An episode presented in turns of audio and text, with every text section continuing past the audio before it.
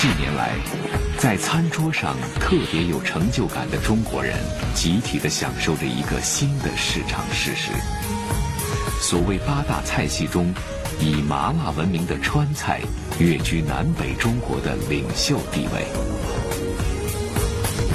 在浩瀚的中国食谱名录上，川菜不过是一个来历特殊的小兄弟。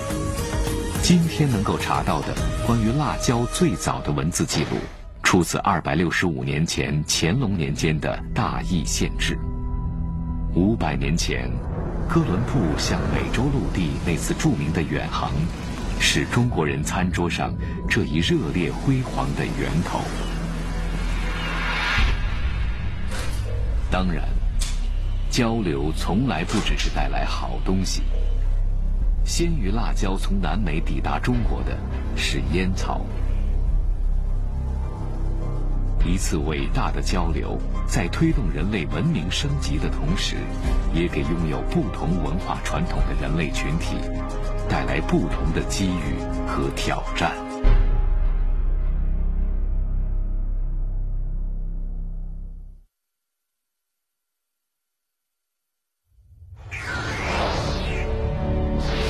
互联网不是蒸汽机，它无需爬行，便在地球上。扩张了它的版图。互联网像试纸，进入不同的文化之水，就会化合出不同的颜色。互联网像探针，刺进不同的社会机体，就会呈现不同强度的反应或抽搐。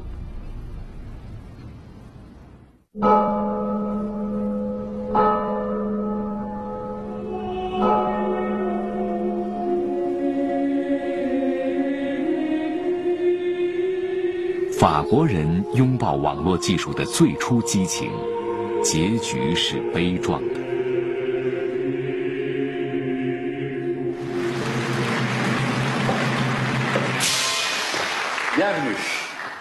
Bienvenue，Bienvenue sur Minitel 2，le Minitel des années 90。Regardez。在公共表述中，被涂抹上特别浪漫色彩的法国，敏感和果断的堪称浪漫。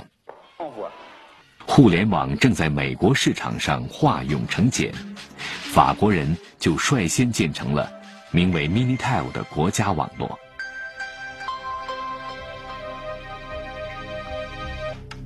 市场还没能确定的诊断互联网绝对开放的天性，法国政府就用九百万台家庭视频终端，铸造了封闭的法国网的马奇诺防线。时任法国总统的希拉克曾经自豪地说：“法国北部城镇奥贝维利埃的面包师都十分清楚如何通过 Minitel 查询他的账户。这种事情能在纽约的面包师身上发生吗？当时的纽约确实不能，但随后的硅谷却能做许多出人意料的事情。”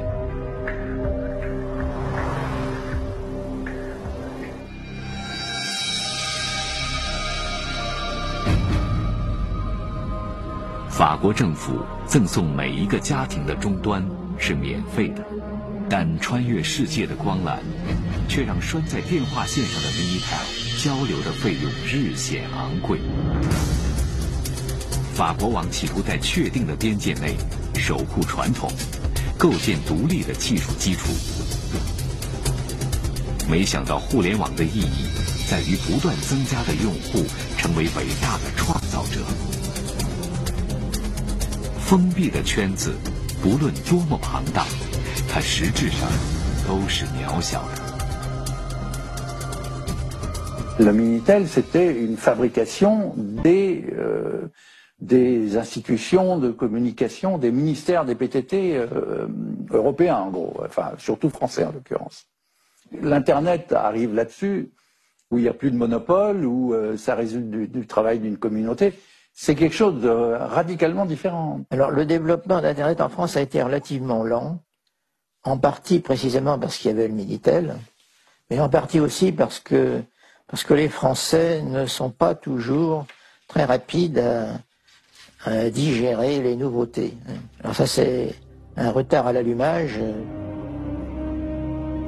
政府资金支撑着的法国网，坚守残缺的阵地三十年。 二零一二年六月三十日，开先河者无可奈何地退出历史舞台。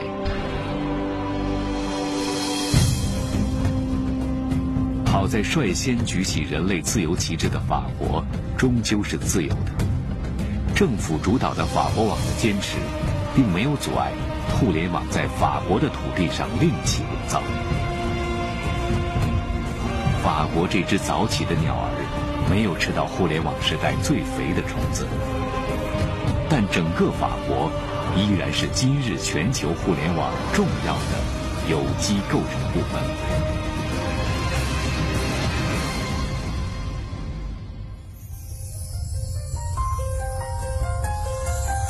在人类以制造业为中心的工业时代，日本曾经跃上竞争的巅峰。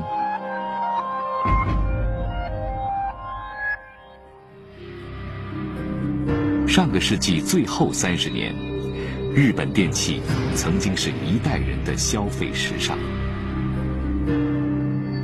研发一代，储备一代，应用一代。这是日本公司信奉的发展三部曲。他们企图驾驭自己的每一样产品，榨干市场的每滴养分。不期而至的互联网则宣称：“今天就是明天。”新时代的节奏颠覆了日本经济曾经的频率。日本の伝統的な組織だとメカニカルな分野が一番強い。あのパワーパワーとして一番強いでその次に電子の人で最後にソフトウェアの人なんですでも今强いところはソフトウェア担当者がトップでリードすると日本也有很多储备技术上面 但日本觉得这些储备他拿出去会会颠覆他现在的商业模式会让这些摇钱树受损受损或者是把摇钱树给埋葬掉所以他就一直在维护他现在的秩序拥有是基础，拥有也会成为负担。老时代特别的拥有者，在新时代面前，丧失了应有的敏感。日本は失敗した。まあ高いものをどんどん出していけば勝つんじゃないかと思ってやってきた。でそれが大間違いだと。悲壮的转型仍然在进行之中。曾经的索尼帝国依然在生死存亡的挣扎中飘摇。当年的电器之王松下 依然在持续的财务危机中寻找出路。昔日的领袖群体中，只有东芝成功抛弃了制造时代的所有身家，跻身于 IT 行业的竞争潮头。从企业到政府的立体反省，既是观念的，也是行动的。他出台了 IT 基本法，他设立了首相领导、全体阁员参加的 IT 推进本部。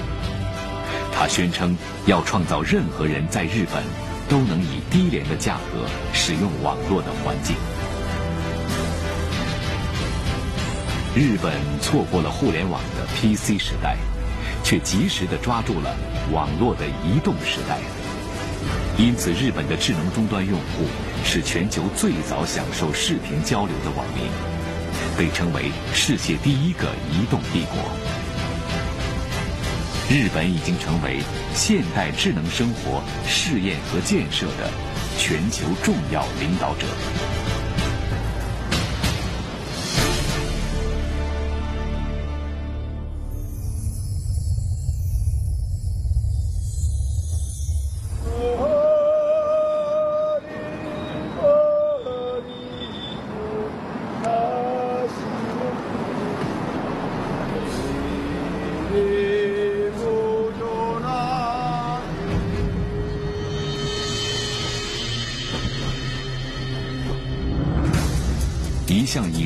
作为竞争参照的韩国， 在互联网时代创造了成就，就像他们当初的一款网络游戏子一样，是一部传奇。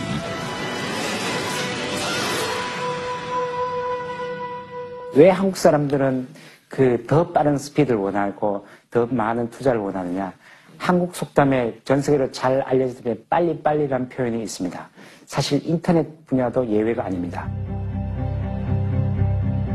互联网时代的快，遇到了韩国国家文化中的快快，形成了特别的共振。在互联网时代的应用竞跑中，只有五千万人口的韩国，总是处于领跑者的地位。韩国率先将普及宽带提升为国家战略，人均无线宽带普及率和网速全球排名第一。电子政务位居世界首位。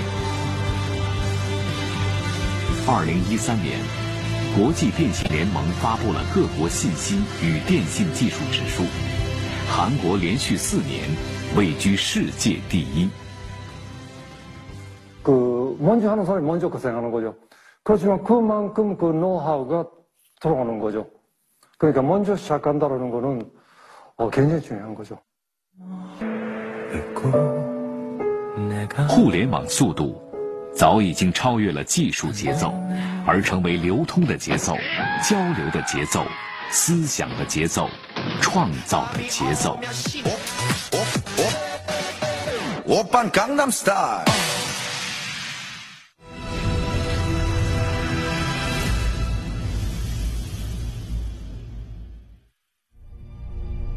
本质上互联网是现代富裕的产儿，但一旦长大，它就试图跨越贫困的沟壑。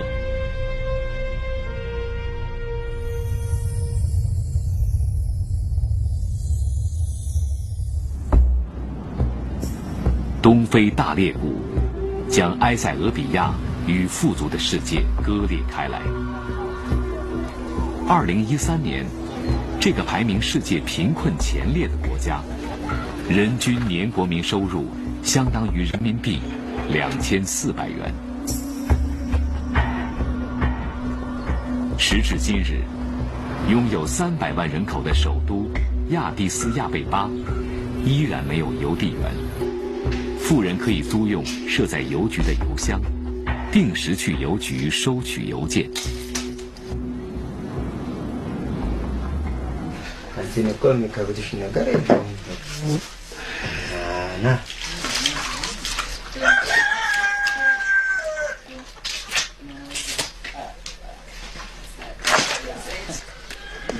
这个国家的大多数乡村都还是无电世界，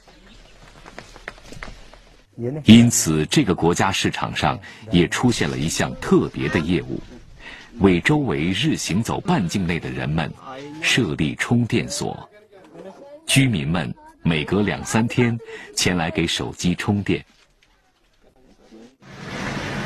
即便如此，埃塞俄比亚于2006年启动了国家的互联网建设，政府通过财政和国际贷款投入了21亿美元，而当年这个国家的财政总收入。还不到三十亿美元。These aren't questions that can simply be addressed by connecting people. These are questions about uh, power and uh, these are political questions. These are economic questions, and these aren't just technological questions. 目前在埃塞俄比亚，最低包月费相当于普通公民一个月的收入。到二零一二年，全国互联网用户普及率仅为百分之一点五。二零一二年底，美国麻省理工学院媒体实验室设立了一个与贫困相关的网络实验项目。他们带着二十台平板电脑来到埃塞俄比亚温奇村一群孩子面前。In a village that had only twenty children.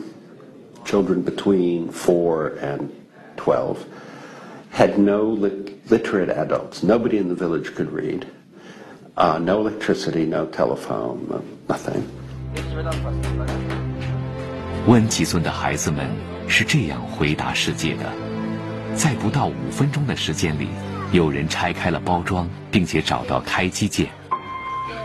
不到五天，没有任何人引导，每一个孩子都可以运行四十多个程序，使用预装在电脑里的游戏、电子书、绘画程序。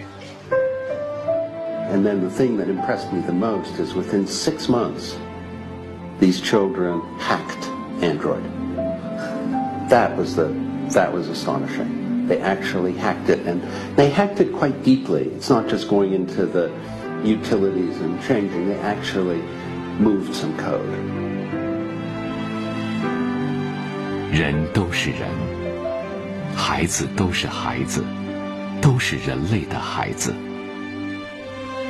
但这些孩子，因为互联网，是更快的走进现代世界，还是更远的停留在温奇村？人类还没有答案。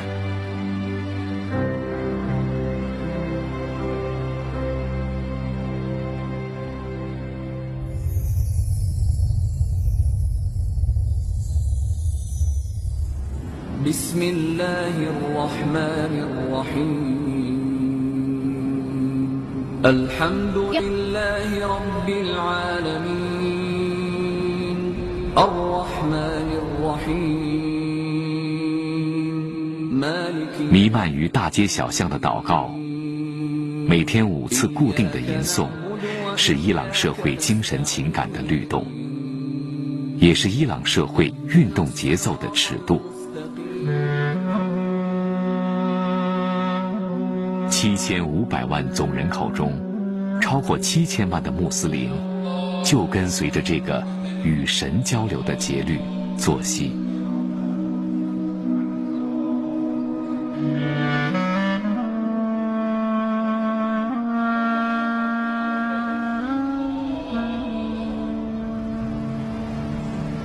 面纱，信守千年的意识形态。为这里的女子编织的永远的首饰。男人和女人在所有公共场所的隔离，既是信念，也是习俗，还是普遍的社会工程。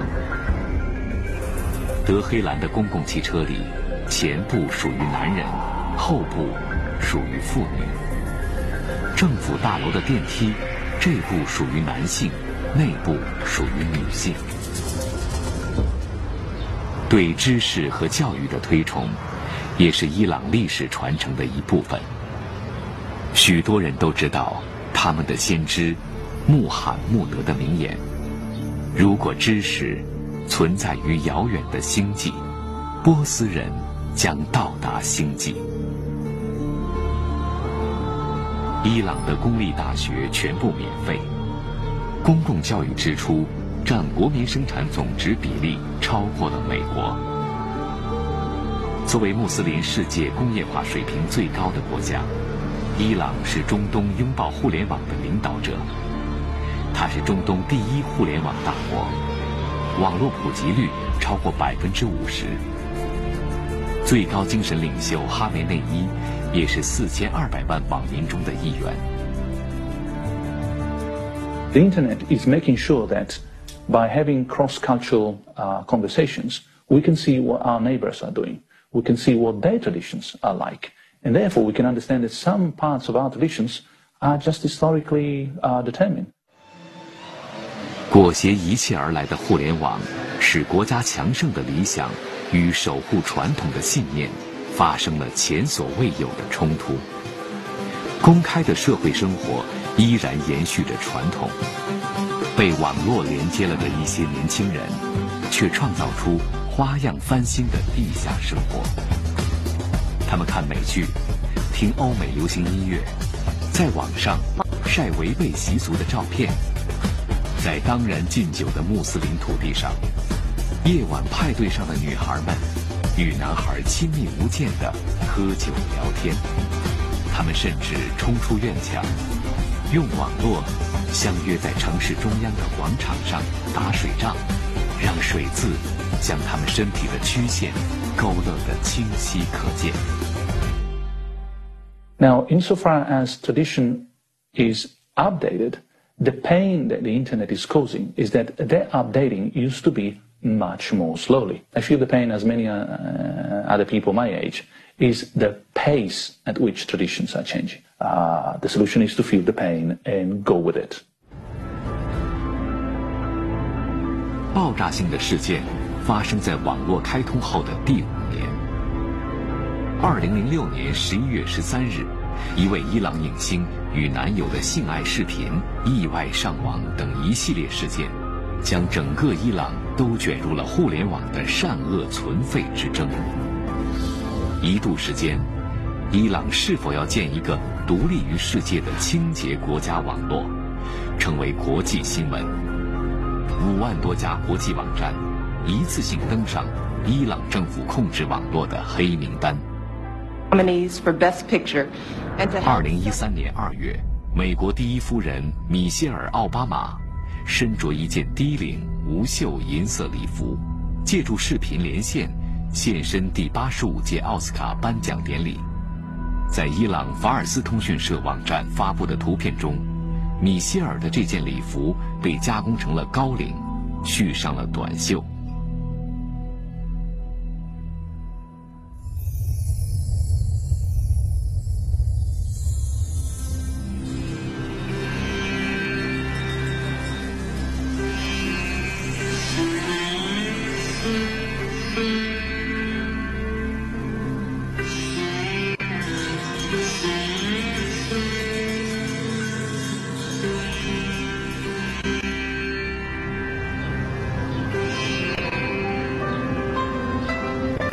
千五百万人口的孟买，足以和世界上任何一座现代化城市相媲美。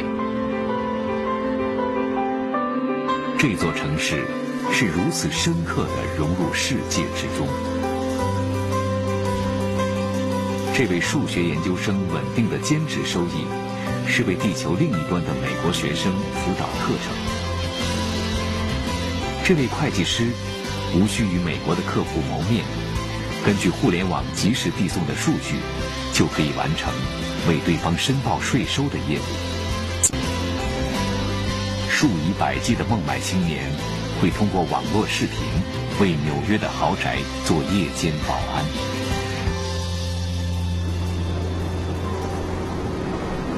从孟买市中心的窗口望过去，是孟买。有着一百五十年历史的全世界最大的露天洗衣厂，八百多个洗衣池，墓穴一般规定了一千多个洗衣工的生命历程。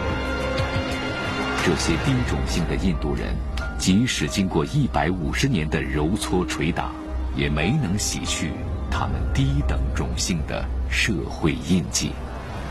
The internet is a great invention, but we must be aware that some of the much older problems, literacy, poverty, access, still exist. The internet is both a major contribution, but it is a contribution that emphasizes the very things that we have not achieved as yet. 印度理工学院 是属于世界的科学皇冠上的瑰宝。这里极受欢迎的毕业生，被美国舆论称为从印度最珍贵的进口。与此同时，印度每三个女性里就有一个不能阅读。充分开放的印度，IT 服务外包总收入在2012年已达约一千亿美元。但与此同时，印度有三分之一的人口生活在国际公认的极端贫困线以下，每天生活费不足1.25美元，占全世界贫困人口的三分之一。人种、宗教、西方掠夺者强加的四百年的殖民史，将印度社会区隔为极难融合的两个极端。some part of the caste system is social. So how I treat you social is one thing. But caste is also part of how I get married, right? Um, what is my at- attitude to uh, certain things in life, like education, you know, um, uh, music, all of those things. So similarly, caste is part of uh, what I do when my parents die, what I do when a child is born, and those rituals continue. So even if you banish untouchability and things. 印度紧跟着美国的步伐，迈入了互联网世界，但它仍然是全球互联网普及程度最低的国家之一。 在百分之十七人口使用的网络上，男女求偶者是这样征婚的：婆罗门家庭某女，三十岁，聪慧可爱，善解人意，德里大学本科毕业。征同样是婆罗门种姓的伴侣。为打通种姓、贫富、城乡之间的高墙，印度以政府补贴的方式，以一百二十五元人民币的价格提供平板电脑，并没有明显增加网络社会的人口。酝酿推出的一人一部手机计划，因担心发放的手机。会被换成口粮而流产。依然在实施中的最后一公里计划，试图将网络远处的十数亿人口拉到一公里范围内来。但这一公里究竟有多么遥远，没有人能给出确切的判断。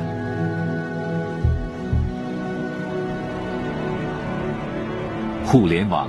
像一个反向的潜望镜，将常态社会中难以看到的景物映现出来，让我们有了新的认知。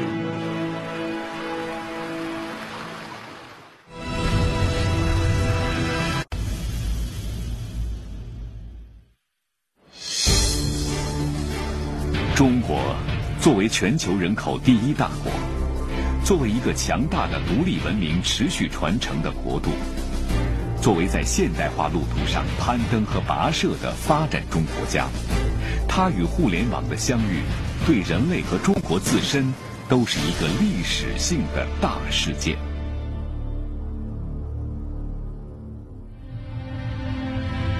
在人类过去更长的岁月里，一个勤劳的民族以黄河、长江两岸为中心。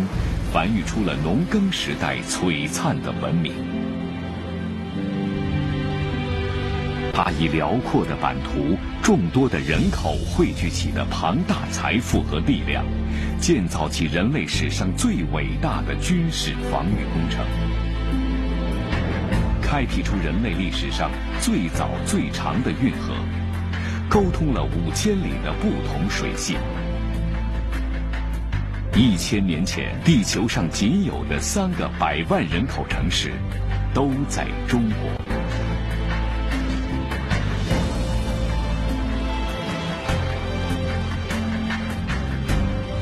因为欧洲的位置而处于遥远东方的中华，通过时断时续人类最早的东西方贸易路线——丝绸之路。创造了整个西方社会仰望千年的人类云霞。如玉瓷器，灿若云霞的锦缎，正是东西方交往的历史象征。鸦片战争前的两个半世纪，世界百分之五十的白银涌向这里。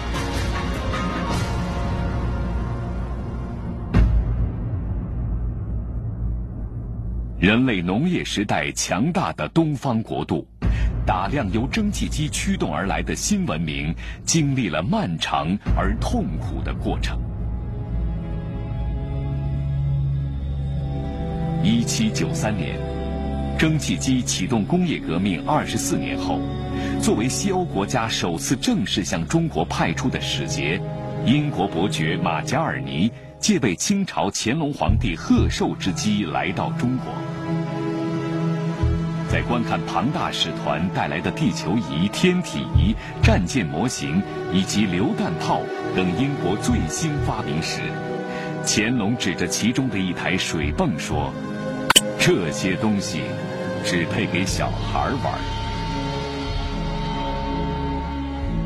瓦特蒸汽机诞生百年后，英国怡和洋行投资的淞沪铁路运行不到一年，这头冒着黑烟、喷着雾气的怪物引起朝野上下的激愤。清政府下令两江总督支付近三十万两白银，于一八七七年十月购回拆除。独特的生活方式和过去岁月里的自信，使这个东方文明在工业化的新时代的面前表现得警觉、警惕、紧张，却很少有适应新时代的举措。因此，他在屈辱和苦难中徘徊了上百年。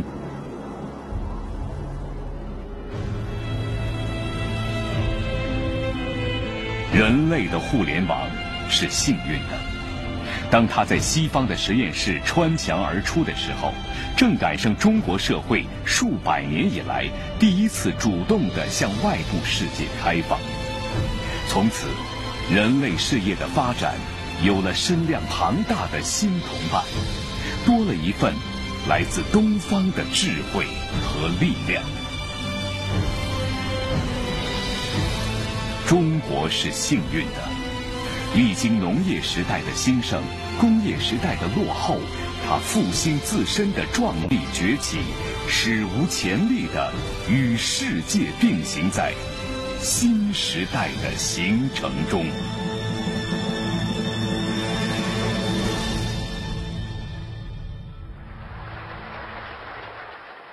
是个现代化，关键是科学技术的现代化。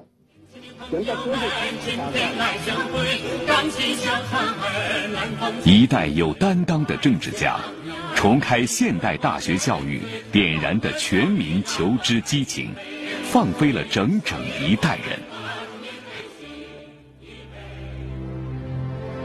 一九七八年十二月份，首批五十二名优秀青年从一万零四百八十五名应考人员中遴选出来。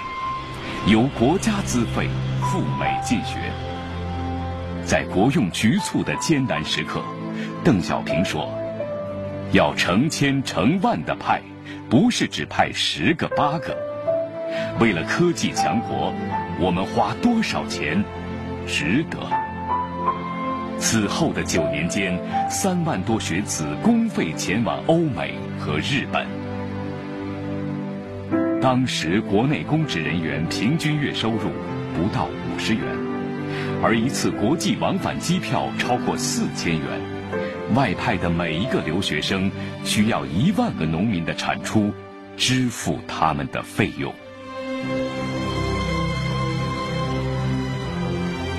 各种各样的磁带，呃，就是存储这个软件啊，存储数据，那个当时磁带很大，我们背回来。这个跟一两千年前这个唐僧取经回来背那个经书都差不多。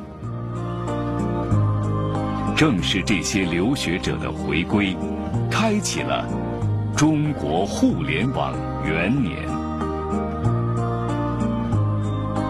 一九九三年三月二日，因为需要与国际研究机构分享高能物理的数据和研究成果。在全球十几名顶尖科学家联合签名推动下，中美之间一条从中科院高能所到美国斯坦福大学国家实验中心的专线嫁接成功。有一个美国的研究生在我们这办调试，他很高兴的就发封信给他在美国的呃朋友，说我们已经通了，我们现在是用计算机跟你对话。是在我是在几几万公里以外的中国给你画的，他也很激动。跨越文化与意识形态营垒的过程，比跨越大洋的计算机通讯更为艰辛和曲折。这条中美专线开通仅仅一天，就被美国政府下令关闭，因为对方担心中国会通过互联网获取美国科技情报。一周后，专线恢复，仅获准访问美国的一所科学网站。通过两年多时间的交涉，直到1994年4月20日。中国终于实现了与国际互联网的全功能连接。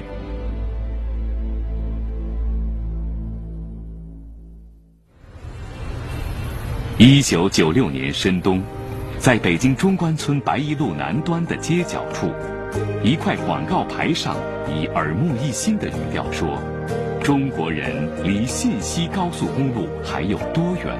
向北一千五百米。”向北一千五百米外，是首家中国互联网民营企业“银海威”墨迹未干的牌匾。九五到九八年是完全是一个行业几乎完全萌芽时代。那这个萌芽到什么程度呢？系统集成商帮很多地方政府来建那个互联网的连接，我来帮你建设中国信息高速公路。然后那个省长说：“哎，太好了，把交通厅厅长叫来。”一个商业公司申请带宽是一个很难的事情，而且申请是向谁申请？是北京电报局。您看这个词儿，就是这个归属，可见就当时连组织都没有啊，就更不要说连管理政策了。先行者的足迹，是整个民族改革进程中壮烈与悲怆的一部分。技术准备、观念准备、制度准备，需要成批先行者的开拓与探索。当时呢，幺六三网是互联网，幺六九网呢是个中国的内联网，这个网络呢是连不上国际互联网的，但是最后呢，开放战胜了封闭。当这片广袤而独特的热土与世界连接起来，拥有同一文化属性的十三亿人汇聚的能量，在任何领域里都有可能触摸世界级的荣誉。百度在新时代的出场是英文的 “I”，被表述为汉字的三十八个“我”。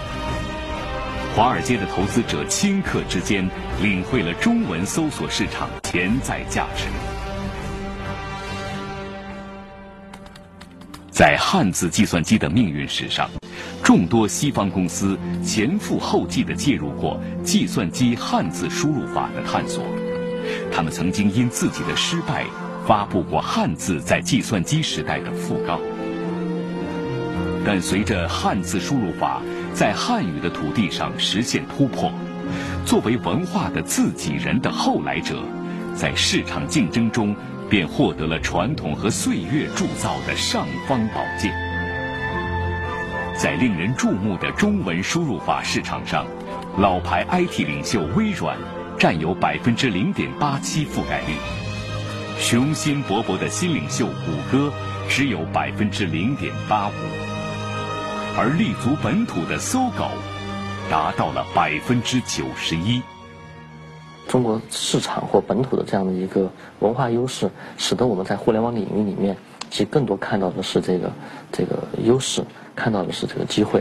那么，使得我们现在中国这个在全球互联网的美国以外是一枝独秀的，能够有这个全球的或者本土的竞争力。一毛钱有多少？当这个微不足道的数字总是与十三亿相伴的时候，跻身全球网络企业前列的腾讯就应运而生了。事实上，这个千亿美元身量的现代壮汉，长高长壮的每一步、每一天，都汲取着一毛钱的中国营养。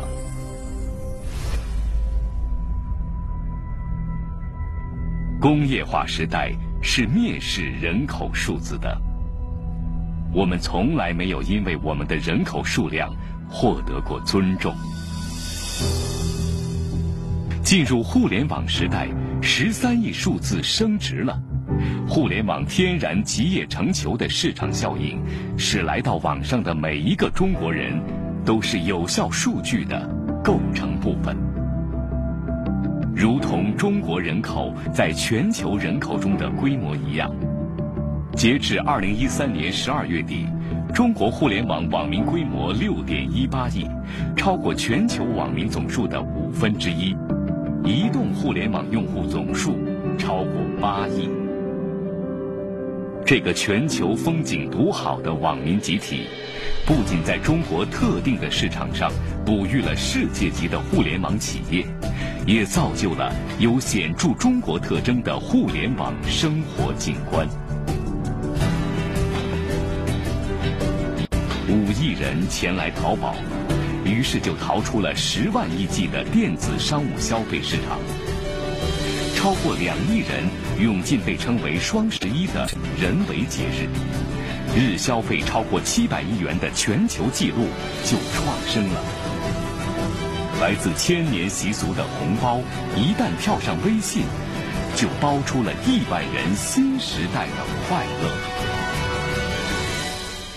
足够的人口、统一的文字、这个繁荣的市场以及一定的教育水平，这个是互联网企业。成功的呃所需要的因素，那么中国呢恰好具备这个条件。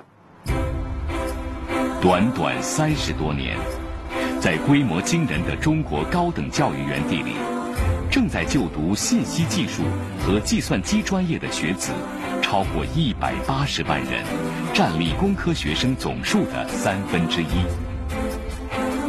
依然年轻的华为集团，二十七岁的成长史。已经为国人奠基了这个民族新时代创造性的一份自信。它为全球一百七十个国家提供包括网络通讯在内的现代通讯服务。它创造的国内外专利数以万计，并在充分竞争的市场上成为全球通讯设备的第一供应商。在中国科学院的实验室里。已经看见眉目的量子通信研究，中国的科学家们也来到了潮头。计划在一年后发射的全球首颗量子通信卫星，意味着人类互联网时代未来的传输速度将超过光速万倍，且更为安全。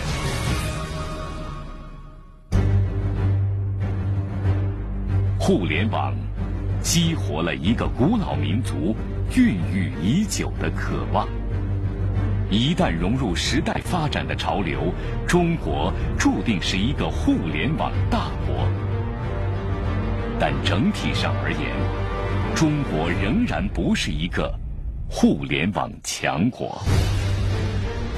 中国拥有全球数量第一的网民，但宽带网速排名第四十二位。低于世界平均水平。二零一三年，四 G 网络在中国投入商用。这一年，韩国宣布进入四点五 G 时代，并率先开发出基于五 G 核心技术的移动传输网络。二零一三年底，中国农村宽带人口普及率仅百分之七点五。宽广版图上不同地区间的数字鸿沟，成为社会提速和均衡发展的瓶颈。全球十大互联网公司中，中国拥有三席，但中国数十亿数字终端上使用的操作系统，被苹果、微软和谷歌所占据。全球新一代移动通信核心专利技术，大多被美国为首的西方公司所垄断。再往深层走，我觉得可能我们就需要考验我们的这个创新的环境、竞争的环境、公平竞争的政策和人对法治的这个理解。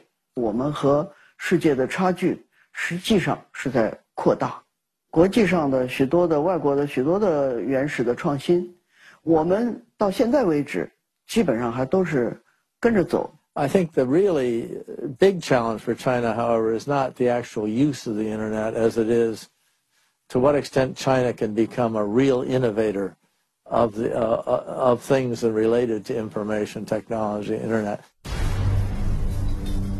互联网并不能回答中国互联网的所有问题。教师怎么教书？医生怎么看病？官员怎么做官？法官怎么裁判？整个国家都需要为中国的互联网谱写全新的软件。未来的话，实际上互联网意味着一个国家的一个核心的竞争力。实际上，如果落后的话，这个国家很难在其他方面说是很先进的。Now, the Chinese government has also uh, uh, invested quite deeply in uh, uh, R&D, uh, in education at every level. That could be a very powerful force uh, for Chinese innovation to take off. and trying to cope with a world that uh, uh, great opportunity for them. I'd like to stick around and see. 数据的竞争才是真正未来世界的竞争。我们在工业时代错失了一个时代，我们 不应该错失一个数据的时代，而且今天中国已经有能力把握这个时代。二零一四年二月二十七日，中国宣布中央网络安全和信息化领导小组成立，中共中央总书记、国家主席、中央军委主席习近平担任组长。习近平总书记在相关会议上首次而郑重地提出，把我国从网络大国建设成为网络强国。国内外的舆论普遍认为，这是中国网络安全和信息化国家战略迈出的重要一步。这将是中国面对互联网时代自信而坚定的又一次开始。